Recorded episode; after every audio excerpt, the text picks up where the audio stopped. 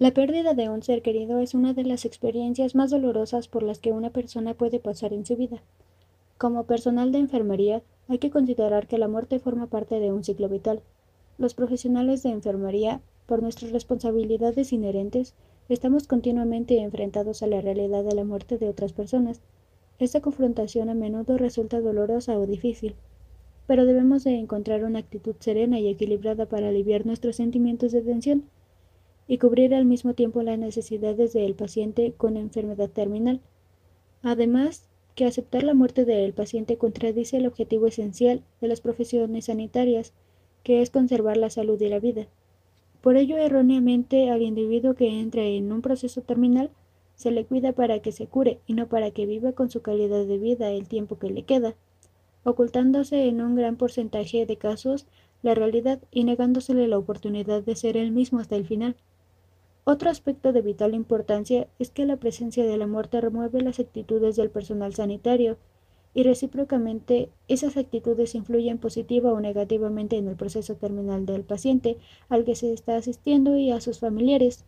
Es decir, existe un feedback entre el proceso terminal y las actitudes del personal sanitario. De ahí la necesidad de que nuestras actitudes como profesionales de enfermería ante esta realidad cotidiana sean lo más positiva o acertadas posible, así contribuir con nuestros cuidados a una mejora en la calidad de vida de los enfermos terminales. Criterios de situación del enfermo terminal según la sociedad de cuidados. Este es el siguiente punto del que vamos a tratar eh, de forma muy muy corta y muy este específica son los cuidados paliativos mencionaré a continuación. Solo son cinco criterios eh, considerando que son importantes para el enfermo terminal. Es eh, como punto número uno la presencia de una enfermedad avanzada, progresiva e incurable. Eh, la falta de posibilidades razonables de respuestas al tratamiento específico.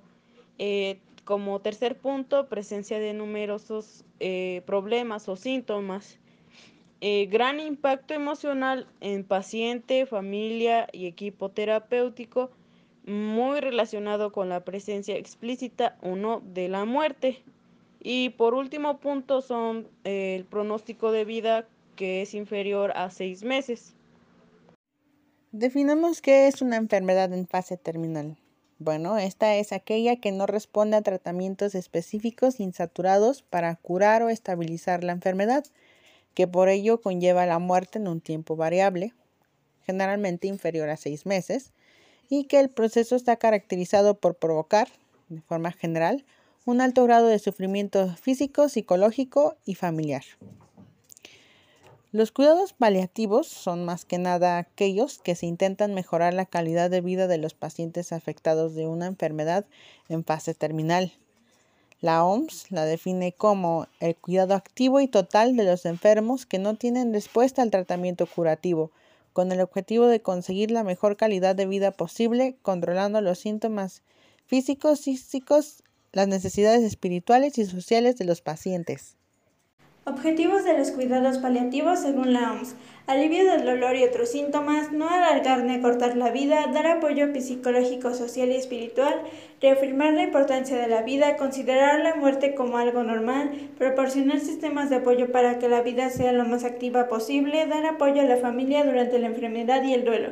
Las medidas terapéuticas en el paciente temporal, el dolor aún a pesar de no ser el único síntoma, sí es el que más angustia y genera al paciente y a la familia. Por ello es prioritario abordarlo de una forma eficaz y precoz. Debemos valorar cuidadosamente la agresividad en las decisiones terapéuticas y el beneficio esperado de las mismas. Debemos comprender que unas horas de dolor en un paciente terminal suponen un gran sufrimiento, añadiendo la propia situación de terminalidad. La primera condición, por lo tanto, será determinar que nos encontramos ante una enfermedad en fase terminal, lo que en ocasiones no es tan fácil como puede parecer. Eh, bueno, a mí me tocan lo que son los últimos momentos en donde tocaremos el tema de la agonía, que como si bien sabemos va a ser el predecesor de la muerte. Esta como tal pues va a ser la fase más dura de todo el proceso de la enfermedad y va a ser tanto para el paciente como la familia y por ende eh, van a requerir de una mayor atención. Eh, debemos de tratar que esto suceda de la manera más tranquila posible y con el menor sufrimiento, claro. Eh, los objetivos de nuestras bases serán siete, en donde uno es donde respetaremos la voluntad del enfermo, tanto como sus intereses. El mantener la calidad de vida será importante, junto con el control de tantos síntomas y de su soporte afectivo, que influenciará mucho en este proceso. El utilizar la medicación necesaria para aliviar sufrimiento es indispensable para el moribundo.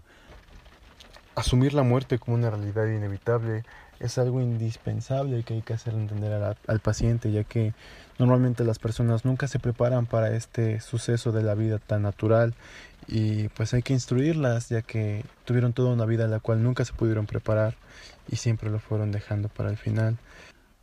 Implicar a la familia en el cuidado y compañía en donde ambos puedan expresar sus sentimientos, ofrecer soportes y la disponibilidad de parte de el personal que es el que va a estar ahí.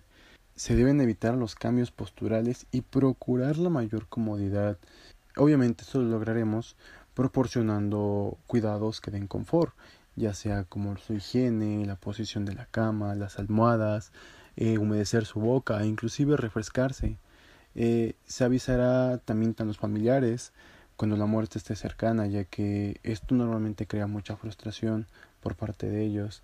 El no haber estado al lado de ellos en sus últimos momentos.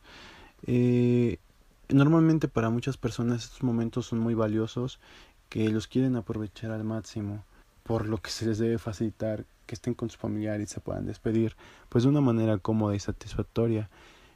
También se les debe de informar de lo que va a ocurrir y de la aparición de algunos síntomas que pueden ser previsibles, pero también hay algunos que no lo pueden, pueden ser e inclusive contestar algunas preguntas y dudas, eh, dejar en claro que la muerte es un suceso tan natural en el cual a veces no tiene ni fecha ni hora y que por ende puede pasar en cualquier momento para evitar algunos tabús, ya que por lo regular eh, existe el típico tabú de que aplicamos algún proceso como personal de enfermería o alguna intervención y el paciente fallece.